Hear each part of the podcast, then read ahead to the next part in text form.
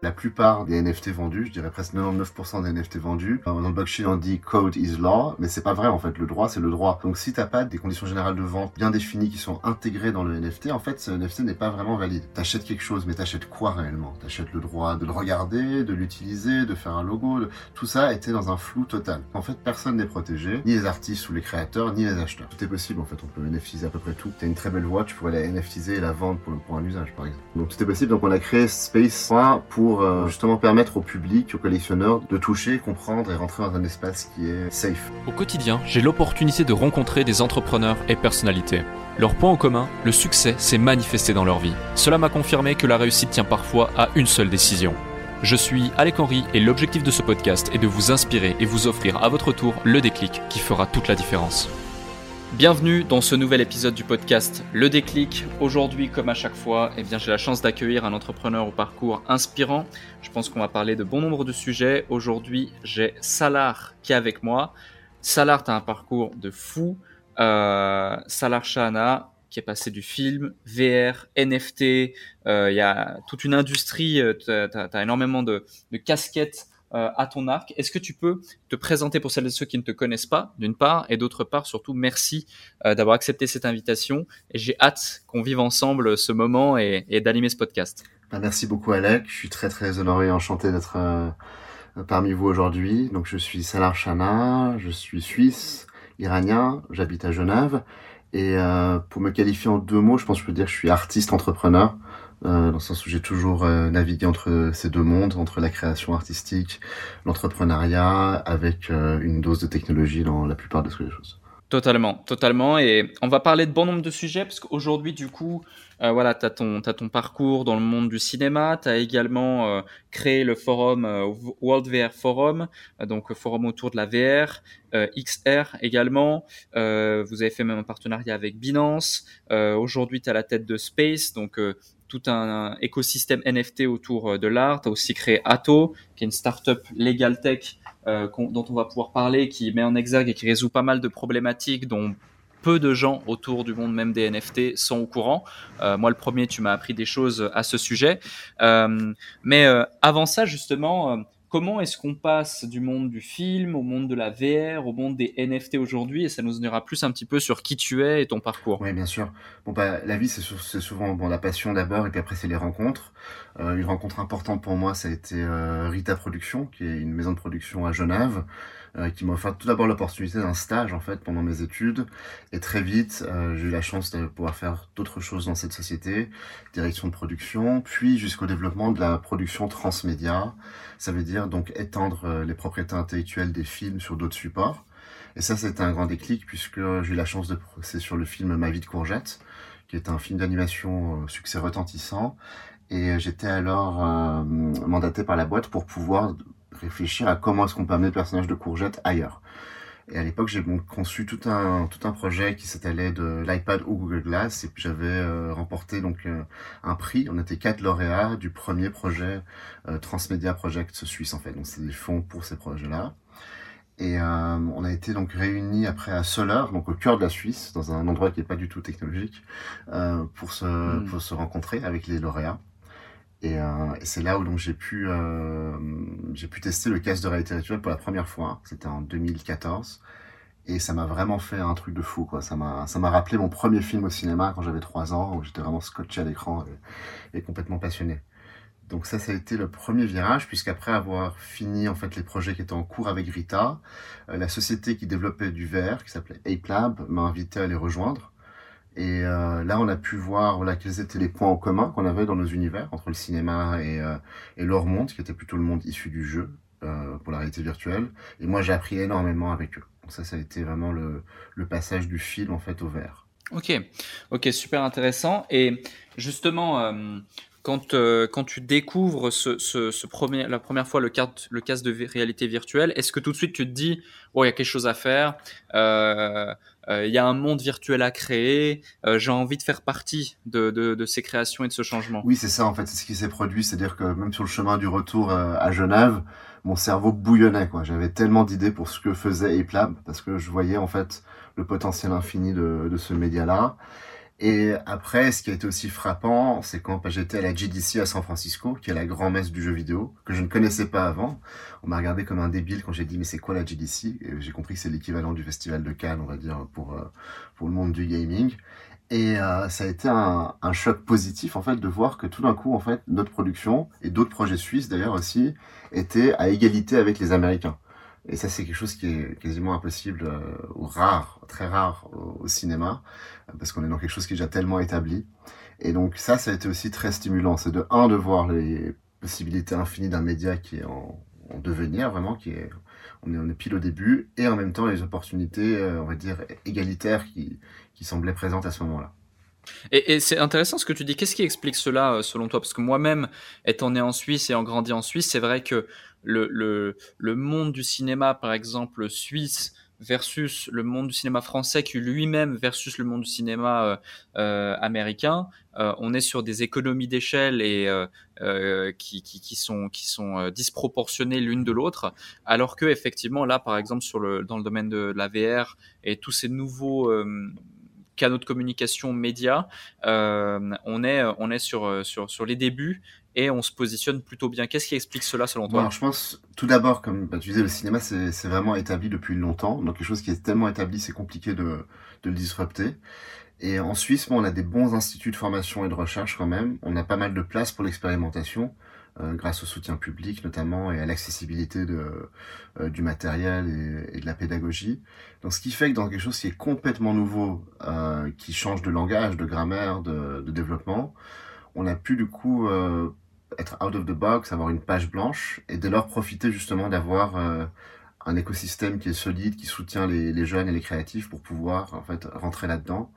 Euh, et les autres, disons, n'étaient pas avantagés parce que c'était nouveau, c'était complètement nouveau et c'est pas qu'avec de l'argent qu'on arrive à, être créatif en fait. Mmh, totalement, totalement. Et du coup, donc tu t'es passionné par par cette technologie que tu découvres, etc. C'est combien de temps plus tard que tu vas créer le, le forum? C'est peu de temps en fait, c'est-à-dire euh, le déclic intervient vraiment en rentrant de San Francisco, parce que je me dis bon, en fait, la VR commence maintenant à devenir de plus en plus euh, prisée. C'est tout nouveau, mais il y a beaucoup d'intérêt. Mais il n'y a pas vraiment, on va dire, un festival de Cannes, comme on disait, ou un GDC pour ça seulement. Euh, il y a, euh, c'est des plans d'accompagnement. Tu en as dans les festivals de films, de jeux vidéo, mais rien dédié à ça.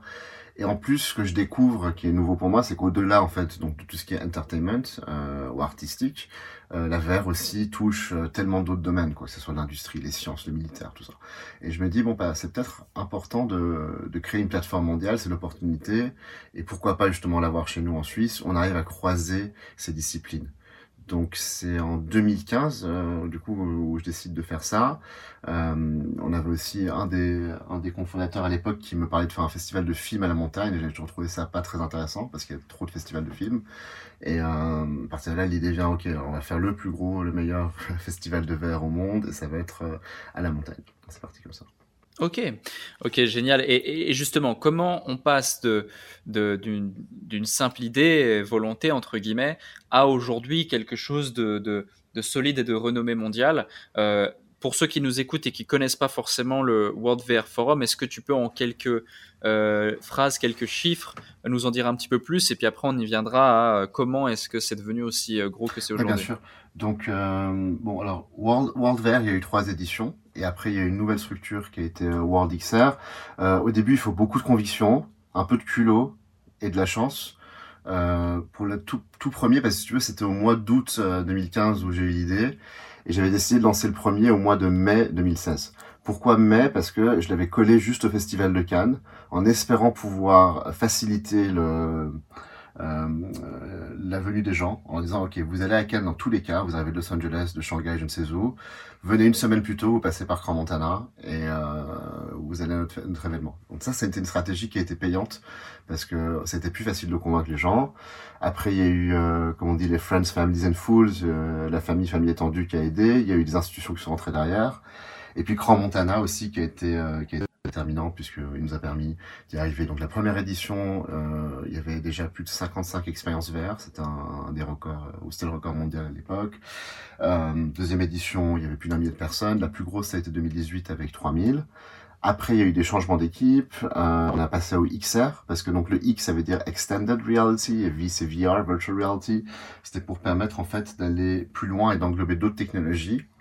Parce qu'au fur et à mesure, je me rendais compte que voilà, la VR c'est un component, mais ce qui est intéressant, c'est vraiment d'analyser l'ensemble euh, du changement de paradigme en fait dans la, relation au numérique et que la VR c'est un des aspects. Donc euh, c'est parti comme ça. Et puis bon, après, évidemment, il y a le Covid qui est arrivé et que ça, ça a été très brutal pour, euh, pour l'organisation, vraiment. D'accord. Ok. Et tiens, question bête peut-être, mais Covid qui arrive, brutal pour l'organisation, etc. J'imagine, hein, les forums, les séminaires. Enfin, moi-même, j'en organisais, j'ai complètement arrêté. Bon nombre de personnes euh, autour de moi qui organisaient des, séminaires à plusieurs milliers de personnes aussi, bah, ont arrêté. Euh, pourquoi ne, pas l'avoir fait euh, en VR Alors, en réalité, parce que paradoxalement, la force en fait du forum, c'était le sujet était le, virtuel, mais la force c'était vraiment la rencontre physique en Suisse à Crans-Montana. C'est-à-dire le fait d'être vraiment réunis euh, dans un, village alpin qui se transforme en village du futur permettait un networking d'une qualité en fait vraiment exceptionnelle. Et ça a généré des liens aussi très inattendus. Hein. On a vu des, des boîtes de production film euh, hollywoodiennes bosser avec des labos de recherche neurosciences de PFL. Et ça, c'est des choses qu'on a pu émulser au forum. Et ça arrive parce a ces rencontres physiques. Donc, si tu veux, j'avais pas en fait l'envie hmm. ou l'excitation de, de, développer quelque chose dans le verre, parce que je savais que le verre a plein de bonnes applications, le social c'en est une, mais ce que j'ai développé là-bas, c'était pas du tout virtuel au final. C'était vraiment ce, ce, cette rencontre humaine, le fait aussi dans des lieux d'exception. Donc c'était ça en fait l'ADN de ce forum. Et c'était pas d'aller euh, basculer dans le virtuel. Donc j'ai pas voulu faire d'événements sur Zoom non plus. Euh, ce qu'on a fait par contre, c'est qu'on a on a fait des ce qu'on appelle les XR Show, XR Chat. On a fait venir des euh, des petits groupes de gens à Crans-Montana et on a on a filmé, on a fait des talk shows de qualité en fait euh, là-bas. Donc ça, ça permettait de générer des micro événements entre les personnes qui pouvaient venir et de garder l'ADN. Ok. Ok, je vois, super intéressant. Et, justement, qu'est-ce qui t'a fait passer du monde de la VR au monde des NFT mhm. Alors ça, ça a commencé en 2020. 2020, en fait, ça devait être la plus belle édition du forum. C'est pour ça que je disais que ça a été très dur parce que j'ai euh, j'ai aussi fait l'erreur stratégique de pas tirer la prise quand le Covid est arrivé, en m'obstinant beaucoup trop longtemps à vouloir trouver une solution. Et je dis ça parce que donc on avait aussi un nouvel événement pendant le, le 2020. C'était un side event qui s'appelait le Blockchain Weekend. Et, euh, et, là, j'ai eu la chance de rencontrer Mathieu Quignou, qui est euh, vraiment un des plus grands experts européens de, de blockchain et NFT, qui est avocat. Et c'est lui qui a été un peu mon gourou NFT, euh, qui a fait le, la curation du programme qui a été annulé et qui était vraiment un programme presque, je, je l'appelle toujours l'oracle Mathieu, parce que tout ce qu'il y avait dans le programme blockchain annulé s'est passé en fait dans les deux ans qui ont suivi. Donc ça, ça a été la porte d'entrée. Et puis, bon, moi j'ai fait du droit au tout début de, de mes études, donc euh, ça m'intéresse aussi également. Et quand j'ai compris en fait tous les problèmes juridiques qu'il y avait autour des NFT, je trouvais ça fascinant. Et, euh, et Mathieu, donc c'est lui qui, euh, qui est à hmm. l'initiative d'Ato avec Julien Béranger. Ils m'ont proposé de rentrer là-dedans, donc ça a été comme ça en fait par la préparation du forum annulé, Ato que je suis rentré dans ce domaine-là. Ok, donc finalement, on constate encore une fois, et c'est drôle chaque fois dans le, le, parcours des entrepreneurs, que c'est lié soit à des circonstances positives comme moins positives, soit euh, à ton réseau, euh, que d'un coup tu découvres de nouvelles choses, de nouvelles opportunités, et puis ben, tu avances dans ta vie entrepreneuriale. Et c'est ça finalement la vie et l'entrepreneuriat, hein. c'est faire face à des opportunités, euh, à des challenges, et puis, euh, et puis savoir en tirer profit et, mettre en place des choses. Donc là, tu découvres les NFT, euh, entre guillemets, euh, par, par, par ces circonstances. Tu rentres dans Atto. Est-ce que tu peux nous en dire plus à l'égard de Atto, cette startup Legal Tech? Donc, ce que j'ai appris, donc assez fascinant, c'est que la plupart des, des, NFT vendus, je dirais presque 99% des NFT vendus, sont théoriquement en fait illégaux. Ils pourraient être cassés par une cour de justice parce que on parle de smart contract, oui, ça c'est bien, mais euh, dans le blockchain on dit code is law, mais c'est pas vrai en fait. Le droit c'est le droit. Donc si t'as pas des euh, des term sheets qui sont euh, des conditions générales de vente euh, bien définies qui sont intégrées dans le NFT, en fait ce NFT n'est pas vraiment valide. Ça c'est un premier truc. Deux, en fait il y avait plein plein de problèmes en question d'attribution parce que c'était pas clair. Euh, t'achètes quelque chose, mais t'achètes quoi réellement? T'achètes le droit de, de le regarder, de l'utiliser, de faire un logo. Tout ça était dans un flou total. Donc ça veut dire j'ai réalisé qu'en fait personne n'est protégé, ni les artistes ou les créateurs, ni les acheteurs. Donc Atto venait vraiment résoudre ce problème-là avec c'était le tout premier en fait au monde à avoir euh, ingérer des CGV dans un NFT. Donc il y avait tout ça, il y avait l'outil de minting, comment développer des, euh, des marketplaces euh, en white label pour, euh, pour des marques, puisque c'est pas génial d'être noyé dans l'océan de, certaines des plateformes où il y a beaucoup de scams. Donc ça c'est vraiment Atto, c'est donc donner un, une colonne vertébrale juridique et technologique au projet NFT. Ok, parce que justement on en parlait tout à l'heure, mais donc dis-nous, explique-nous plus clairement le, le, le, le, concept que même si tu as un smart contract, parce qu'aujourd'hui tout NFT repose sur un smart contract finalement, bah, il n'y a, pas, y a pas quand même d'éléments de, de, juridiques, il y a un vide juridique, un flou juridique autour de tout ça, c'est ça? Oui, c'est ça, parce que le smart contract, il régit euh, certains automatismes, mais en fait, c'est pas un contrat qui est reconnu par euh, une cour de justice. Donc c'est pour ça que tu dois pouvoir intégrer dans les métadonnées euh, de ton NFT, en fait, des, euh, des conditions générales de vente au minimum, qui sont rédigées dans un langage qui est euh, acceptable dans des, dans des formes qui sont enfin dans des conformes justement à des cours de justice. Donc là, toutes les contrats ATO ont été basés sur le droit français. C'était un choix de, de Mathieu et Julien parce que c'est le droit qui est le plus protectif pour les artistes, mais il est applicable dans plus de 142 pays grâce à la Convention de Berne. D'accord. Donc, en gros, tout NFT qui ne dispose pas euh, de ces éléments dans sa mhm. métadonnée euh, est, euh, bah, est en fait proie à un flou et à un vide juridique absolu à l'égard de son usage et à l'égard de sa ça, propriété. C'est tout à fait ça. Et la plupart des marketplaces, en fait, elles, elles sont surtout soucieuses de se protéger elles-mêmes. Donc elles ont des term sheets qui, se, qui protègent leur, leur plateforme mais ça couvre pas en fait ce qui se passe entre euh, l'acheteur et le vendeur du NFT en précis en question. Quoi. Hmm. Ok, ok, je vois, c'est intéressant.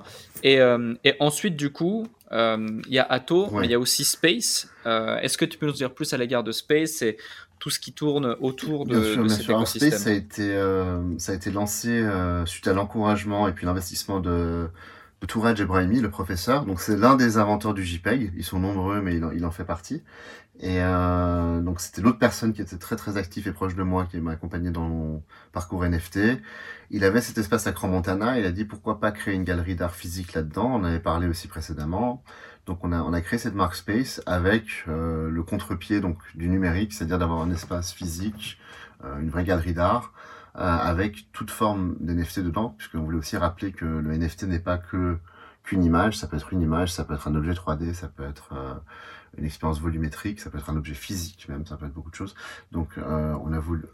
Ça peut même être, euh, excuse-moi de couper, ça peut même être simplement un certificat d'authenticité lié à une en fait, le NFT, faut rappeler, le NFT lui-même, c'est juste, euh, c'est un certificat. C'est pas qui pointe vers quelque chose. C'est ça. Tu dis ce certificat pointe vers une image, pointe vers un objet, pointe vers euh, un film en réalité virtuelle, peu importe. Ça c'est, ça c'est tout est possible en fait. On peut NFTiser à peu près tout. On pourrait NFTiser nos voix. Tu vois, il y a de plus en plus ces systèmes de, de transcription audio. Tu as une très belle voix, tu pourrais la NFTiser et la vendre pour, pour un usage par exemple. Tu peux NFTiser ton visage. Euh, donc, euh, donc tout est possible. Donc on a créé Space euh, Space 3 pour euh, pour justement permettre au public, aux collectionneurs de de toucher, comprendre et rentrer dans un espace qui est euh, safe pour pour rencontrer l'art NFT. Et également, c'était aussi pour permettre aux gens de payer avec des, euh, des fiat, donc avec des monnaies des cartes de crédit, et ne pas passer par les crypto-monnaies nécessairement, parce que c'est pas obligatoire pour euh, l'acquisition, en faisant des transferts de contrats directs. Donc ça, ça a été l'expérience de Space Gallery physique. Mais donc, dans la foulée, j'ai souhaité aller au-delà de la galerie physique et voir comment est-ce qu'on peut euh, travailler d'autres personnes aussi sur le, le digital. Et là, il y a une rencontre qui a été euh, très importante, c'est avec euh, Amos Rosenberg. Donc Amos est producteur, euh, il produisait essentiellement du live avant. Euh, il a produit le concert de Rita Ora à la Tour Eiffel notamment. Et, euh, et là, il fait son premier long métrage qui s'appelait Music Hall, qu'il a coproduit avec Luc Besson. Et Amos et moi, on s'était connus à Cannes, on avait fait plusieurs événements ensemble. Justement, en 2018, on avait fait avec le World Fair et lui le Blockchain Boat, qui pas de réalité virtuelle blockchain déjà en 2018. Et euh, là, il m'a dit, écoute, Salar, je veux faire des NFT autour de, du lancement du film. Est-ce qu'avec Space, tu pourrais nous accompagner pour, euh, pour créer une stratégie intéressante autour de ça? Donc il s'avérait qu'il y avait des artistes parisiens qui avaient retravaillé tous les personnages du film euh, en animation. Euh, donc il y avait vraiment une valeur artistique qui était là. Donc euh, j'ai été emballé par l'idée. On a, on a sélectionné une série de, de, tableaux, de dessins du film. Et là on a fait un event à Cannes avec Grand Montana et Swiss Film sur le pavillon suisse pour lancer justement euh, ce sujet du NFT cinéma et le, le partnership entre Space et ce film. Donc ça, ça a été, ça a été un moment très intéressant. Et puis après, il y a eu donc le partnership avec Binance sur ce projet. Ok, c'est super intéressant. Et toi qui gravites dans, ce milieu, dans cet écosystème depuis des années, des années, tant la blockchain que le VR, que les NFT, euh, quelle est ta vision des choses à l'égard de l'adoption de masse de ces nouvelles mmh, technologies C'est une, grande question. Euh, je pense que bon, dans le milieu du gaming, c'est l'endroit où c'est le plus développé. Franchement, c'est là où il y a un, un, vrai marché, que ce soit à la fois pour la VR ou, ou, pour les NFT, à cause des utilités que tu peux avoir dans les jeux. Donc ça, c'est l'endroit où il y a eu le plus d'adoption. Maintenant, pour que la masse générale euh, adopte, euh, adopte ça, il va falloir encore un peu de temps, je pense, parce qu'il faut que pas mal d'infrastructures euh, digitales puissent être pluguées sur le Web 3. Euh, c'est-à-dire, beaucoup de gens sont pas conscients en fait de la facilité qu'offrent euh, les interactions wallet avec les services digitaux. Parce que là, on est, euh, on est tous, on a des comptes partout sur Internet, un million de passwords, euh, et c'est toujours très compliqué, quoi. Et ça montre en fait que c'est vieillissant, parce qu'on est en train de, de, mettre des surcouches sur des choses qui, ouais, qui deviennent obsolètes.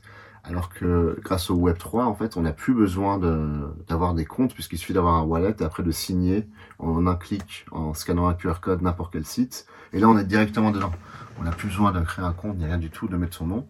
Donc, le jour où la plupart des plateformes vont pouvoir en fait intégrer du Web 3, où euh, il y aura une facilité de, paiement aussi, je pense que là il y aura une mass adoption en fait totale de, en tout cas des outils des outils Web 3, ça c'est sûr. En termes de réalité virtuelle, comme je te disais, pour le jeu vidéo, ça va vraiment se développer et ça va continuer.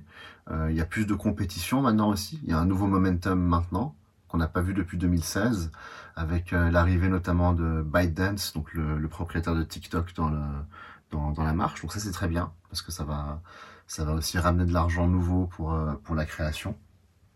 Et euh, plus les casques vont être légers et petits aussi, plus évidemment il y aura du monde. Mais la grosse grosse masse adoption, je pense, que ce sera le jour où on aura euh, les lunettes de réalité augmentée qui fonctionneront. Donc ça, ça va être euh, le truc où tout le monde en aura un. Euh, parce que je pense pas que ce soit le cas pour la VR. Je vois pas en fait un moment où tout le monde aura un casque VR chez lui. Ça c'est, euh, je suis pas certain. Ouais. Non, je te, rejoins. J'ai sensiblement la même, euh, la même vision, la même analyse. Et, euh, et c'est un sujet dont j'avais également entendu parler euh, en novembre 2000, 2021 encore, il y a de ça à peu près un an, un peu plus, euh, non, c'était pas en novembre, c'était avant septembre, il y a un, petit peu plus d'un an. Euh, même euh, exactement même discours, donc ouais, tout à fait. Et un autre sujet, c'est toi qui gravites autour de cet écosystème et qui plus est avec des gens euh, sérieux, solides, qui ont une intention réelle de créer quelque chose de long-termiste et de qualitatif autour de, de ce monde-là et qui, qui, qui, ne va pas sauter sur la blockchain ou l'opportunité NFT uniquement par opportunisme. Comment est-ce que tu as hum, perçu vécu, ressenti euh, la hype NFT qu'on a, qu'on a tous vu euh, durant cette phase, euh, durant cette phase justement mmh. d'euphorie sur ce, sur ce bull market avec les NFT où tu avais certains, certains NFT qui finalement n'étaient basés sur aucun, aucun sous-jacent, mmh. aucune utilité quelle qu'elle soit, qui étaient vendus des fois 10 000, 20 000, 30 000, 100 000, 500 000 dollars et qui aujourd'hui on le voit, hein, on en voit de plus en plus des gens qui avaient acheté des images NFT euh, euh, plusieurs dizaines de milliers de dollars, voire plusieurs centaines de milliers de dollars, et qui aujourd'hui vaut euh, mhm. quelques mhm. dizaines de dollars à peine. du coup, ça serait intéressant d'avoir ton point de vue à ce sujet. Est-ce que bah, c'était de l'art et puis c'est là purement la, loi de l'offre et la demande Est-ce que c'était au-delà de l'art et qu'on était vraiment dans une euphorie, une hype totalement inconsciente et, euh, et, et, ça s'est calmé. Euh, c'était une bulle. Est-ce que ça va revenir? Hmm. Quelle est ta bah, vision? Je pense en fait c'est très bien que ça soit ça soit écroulé parce que c'était pas sain. Euh, je pense qu'il y a plusieurs facteurs. bon, de un, le gros boom a été au début du Covid. On était à un moment aussi, il y avait beaucoup de cash euh, disponible, où il y avait, où les cryptos avaient fait un bond énorme. Donc ça veut dire qu'il y a aussi des personnes qui avaient peut-être d'autres intérêts, c'est-à-dire ils avaient, ils voulaient maintenir la valeur en fait de leur crypto et il y avait hum, des échanges qui étaient en réalité fictifs. Il y a probablement eu pas mal de lavage d'argent qui s'est fait aussi euh, à ce moment-là. Donc je pense que c'est plutôt sain maintenant qu'on soit derrière cette étape-là, parce que c'est maintenant où les projets sérieux, ou les projets qui sont vraiment artistiques vont pouvoir en fait euh, sortir du lot. Donc je pense c'est assez naturel ce qui s'est produit. Hein. C'est comme dans tout Internet, ça a été pareil. La VR, ça a été pareil. En 2015-2016, il y a eu tellement de boîtes qui ont reçu des millions d'investissements, 90% qui ont fait faillite parce que il y avait un peu de tout et n'importe quoi. Donc je pense que c'est un mélange de tout ça, de méconnaissance, de besoin de, de trop de cash disponible, de boom des cryptos et probablement un peu de lavage d'argent aussi. Ok. C'était une hype, euh, une hype globale, euh, une hype globale qui, euh, qui, qui s'est mis en place. Et dans, tout ce melting pot justement de, NFT, de collections, de projets, de concepts, quand tu es à l'initiative d'un projet tel que Space ou autre et que tu veux exposer de l'art et puis justement mettre en lumière le monde du NFT, le monde du Web 3, comment est-ce que on choisit les projets qu'on va mettre en lumière? Comment est-ce que fait la sélection de, ces derniers et quels sont, on va dire, les, green flags et les red flags qui font que tu vas ou pas t'orienter vers tel ou tel projet? Mmh C'est une très bonne question. Alors bon, on va évidemment d'abord commencer avec euh, son réseau, parce que dans, mon réseau, il y a des artistes, il y a des gens que, que je connais qui, donc je les ai sélectionnés soit parce qu'ils étaient déjà cotés euh, dans le milieu de l'art, soit parce que j'ai vu qu'ils ont un projet sérieux derrière ou une œuvre euh, importante à, à, déployer. Donc ça c'est d'une part. Et après, bah, ça a été comme avec le projet d'Amos Musical, c'était de trouver des projets qui sont liés à autre chose aussi, qu'à un, un, autre degré. Bah, là, c'était un film, euh, il y avait un nom qui était celui de Luc Besson comme coproducteur qui a beaucoup aidé. Et, euh, et après, c'est trouver des bons partenaires. je veux dire, Binance a été déterminant hein, dans le succès de, de, de, de l'œuvre, euh, de, de la vente, je veux dire. Le, sans leur aide, ça n'aurait pas marché, c'est sûr. Ok. Pas aussi bien.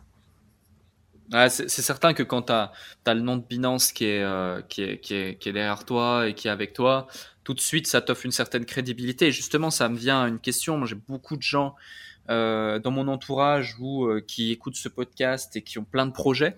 C'est un podcast d'entrepreneurs, donc naturellement, euh, les projets, les idées, elles pullulent à une vitesse incroyable mmh. dans l'esprit de chacun. Euh, et, euh, et, les projets Web 3, il y en a beaucoup qui ont été, leur attention a été aspirée justement par l'écosystème Web 3 et euh, veulent absolument mettre en place une solution, une start-up et autres, parce qu'on est dans un nouveau monde, euh, on est dans, dans, dans, dans une ère mmh. d'opportunité, il y a plein de solutions à mettre en place vu qu'on est en train de créer des choses. Euh, parfois même euh, quelques lignes de code dans un protocole peuvent faire l'objet d'un tout nouveau produit qui va potentiellement être valorisé des dizaines, des centaines de mhm. millions, si ce n'est plus. Donc naturellement, il y a beaucoup de, il y a beaucoup de porteurs de projets et souvent quand tu as des mastodontes comme Binance euh, qui te, qui te back, donc pour ne citer que lui, mais il y en a, il y en a d'autres, hein, des gros noms de cette industrie, mhm. ça peut tout changer. Comment est-ce que tu t'y es pris pour justement les avoir en partenaire? Euh, Quel a été le mode opératoire et quels ont été les enjeux pour réussir à, à, à les avoir mmh. auprès de ce projet-là? La, la, rencontre s'est faite avec euh, David Princet, qui est le directeur de Binance France à Cannes, justement. Et euh, j'ai été vraiment épaté par cette rencontre parce que j'étais face à quelqu'un de non seulement très sérieux, très très compétent, euh, avec lequel on a pu échanger, euh, c'était lors de la soirée Orange d'ailleurs, on s'est isolé, séparé les deux pendant 40 minutes euh, à discuter. Et c'est à ce moment-là, il m'a parlé de la marketplace NFT Binance. Euh, enfin, je savais qu'elle existait, mais j'étais pas plus familier avec euh, que ça avec elle. Et euh, ils nous ont proposé donc de pouvoir du coup de vendre exclusivement sur Binance et que euh, eux derrière nous aideraient aussi pour euh, pour tout le déploiement marketing. Et je pense c'est ça qui a eux, eux ils ont été bottés par le projet, je pense pas à la fois parce que bon, ils, ont vu qu'on avait du sérieux dans le domaine. Euh, évidemment, le nom, je pense, le nom de euh, des coproducteurs a, a, aidé aussi euh, pour le pour le projet. Il y avait une valeur artistique. Donc, je pense qu'on a pu cocher toutes les cases euh, de leur côté, parce que c'était vraiment une invitation, je dirais, de leur part de, de, de travailler avec nous dessus. Et c'est clair que quand tu es sur une marketplace avec beaucoup d'utilisateurs et que les utilisateurs sont directement euh, touchés par par la com, ça c'est fabuleux quoi parce que tu peux vraiment vraiment parler aux gens parce que tu mets ton, ta collection sur OpenSea ou Foundation juste comme ça, tu fais quelques posts Facebook, c'est très dur en fait d'être, d'être, de, de, sortir du lot. Et là, on a, on a eu des millions d'utilisateurs qui ont reçu des notifs, des push notifications. Euh, ça a vite marché, donc du coup, on était en tête sur le, la marketplace Binance pendant une semaine. Euh, donc ça, ça a énormément aidé. Et ça a été génial pour le film, parce que euh, tous les gens qui achetaient le NFT pouvaient être à l'avant-première du film au, Grand Rex à Paris, pendant la fête du cinéma, qui était euh, qui est la plus grande salle de cinéma d'Europe, peut-être la plus belle aussi. Et euh, tu pouvais, donc si tu montrais ton Binance Wallet à l'entrée du cinéma et que tu montrais que tu avais un des NFT euh, du film sur ton wallet, bah, tu pouvais accéder à la séance. Quoi. Donc ça, c'était intéressant aussi de bridger avec le monde physique. Mmh. Maintenant, on continue avec Amos pour la suite, parce que le film il sort en VOD. Donc on développe aussi euh, une plateforme de, NFT, euh, NFT VOD en quelque sorte, qui s'appelle Jungle Fever. Et là, en gros, c'est tu achètes un NFT et tu accès, en fait, tu possèdes le film. Et c'est un peu redonner du ownership sur les films parce qu'aujourd'hui, bah, depuis le Blu-ray, il n'y a pas eu d'autres formats euh, vraiment physiques. Et puis, quand tu achètes un film sur euh, une plateforme style iTunes, tu possèdes pas vraiment le film. En fait, tu l'as dans ton compte Apple sur tel endroit mais tu peux pas le revendre, tu peux pas vraiment en disposer comme tu veux. Tandis que euh, avec ces plateformes, tu peux. C'est-à-dire, tu, soit tu te fais une collection et tu gardes, soit tu peux les revendre. Et euh, donc c'est assez intéressant. Ah, c'est effectivement très intéressant. Et euh, comment, comment vous voyez la chose au niveau de la supply? Ouais, C'est une supply limitée, une supply limitée. Donc là, le, le, premier film, il va être limité à 10 000 copies. Euh, et on risque de rester dans ces eaux-là. Euh, maintenant, on est pas mal en discussion avec les ayants droit pour développer le catalogue en fait. Il y a un seul film pour l'instant, qui est le musical, c'est le premier, euh, c'est le proto. Euh, le film de réalité virtuelle que j'ai produit en Amazonie, qui sort l'année prochaine, sera le premier film vert disponible sur la plateforme. Et euh, bah là, on est en pleine discussion pour, euh, pour développer le, le portfolio et tenter l'expérimentation. Ouais, parce qu'effectivement, euh, moi j'ai typiquement acheté des, des films sur YouTube vidéo ou Apple, Apple Film, ou je sais même pas comment ça s'appelle, Apple TV. et, et ouais, tu, tu dépenses 10, 15, 20 dollars pour voir mm-hmm. un film une fois tu l'as vu une fois, tu es content, mais tu tu veux pas le tu vas pas forcément le regarder 15 fois. Si tu aurais la possibilité de le revendre sur un second marché, une marketplace dédiée ou tu, tu, peux du coup le revendre plus cher, moins cher, peu importe, et que derrière il y a un pourcentage du fils qui va à la marketplace, qui fait que sur toute la longévité du film, les ayants droit, enfin en tout cas les créateurs aient perçu, perçoivent quelque chose, euh, ça peut être ouais, c'est une excellente idée ça. Et puis après il y a aussi le, donc ce qui est prévu c'est des, euh, des watch parties, c'est-à-dire que dans les environnements virtuels tu peux inviter tes amis à voir le film si tu possèdes. Euh, il y a pas mal de choses comme ça qu'on peut qui vont se développer autour. Hmm, très intéressant. Mais c'est typiquement, tu vois, ce que je disais, les cas d'application dans ce nouveau monde et ces nouvelles opportunités sont extrêmement larges. Et ça, c'est typiquement une idée à laquelle j'ai jamais pensé. Et pourtant, des idées euh, dans, ce, dans, ce, dans cet univers on en a tous beaucoup euh, toutes les semaines quand on, quand on gravite autour de cet écosystème.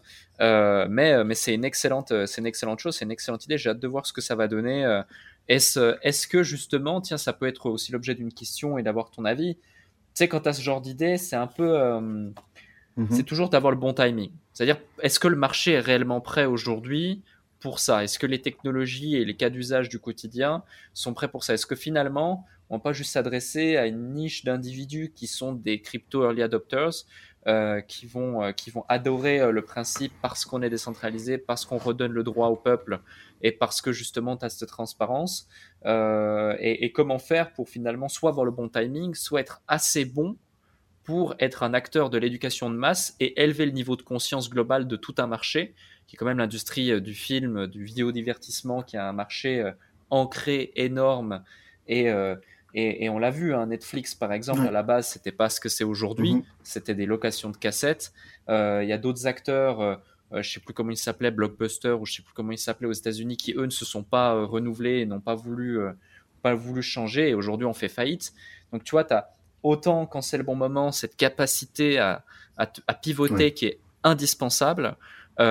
Autant si tel mauvais timing par rapport à une, une innovation, et j'en ai eu plusieurs des exemples comme ça dans mon entourage ou des gens que j'ai pu accompagner, etc., euh, qui m'ont raconté des anecdotes ou même je l'ai vu de mes yeux, bah, des fois, tu chopes pas le bon créneau. Toi, quelle est ta vision de, de, de, de ces fenêtres bah, C'est absolument vrai. Hein. Donc, le timing, c'est évidemment la clé euh, pour, pour pénétrer.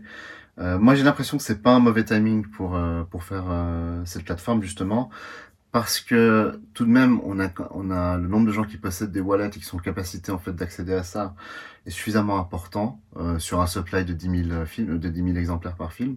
On n'est pas non plus sur des millions euh, en termes d'objectifs, mm-hmm. euh, donc ça c'est, je pense, réalisable. Et on est aussi à un moment donné où on sent quand même, on arrive à une sorte de Netflix ou streaming fatigue. Quoi. Il y a euh, ce, ce, système du all you can eat, euh, il, est, il est bien, mais en même temps, ça désacralise complètement les œuvres et on passe presque plus de temps à chercher ce qu'on veut voir que, que, voir quelque chose. Et euh, j'ai l'impression que c'est pas un mauvais moment. Et puis l'homme, il a toujours aimé collecter des choses. Ça, c'est, je pense, dans la nature profonde de l'homme de, de collectionner euh, et euh, d'avoir des objets. Donc j'ai l'impression que le timing est, est, plutôt bon en fait pour, pour faire ça. Puis si c'est pas le cas, ma foi, bah, ça sera pas le cas.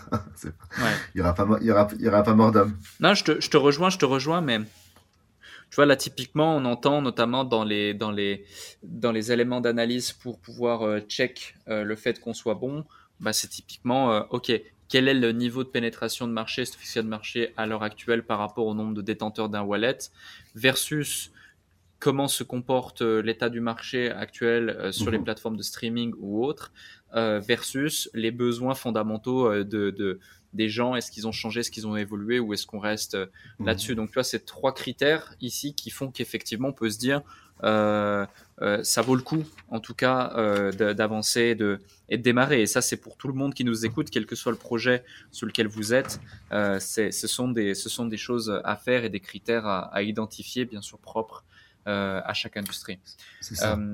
Ok, c'est super intéressant. Ouais, timing, tu vois, là, c'est pas le moment où là, j'achèterais surtout pas de terrain maintenant, tu vois, par contre, dans les métaverses, parce que en parlant de timing, là, je pense que c'est pas un bon timing pour faire ça.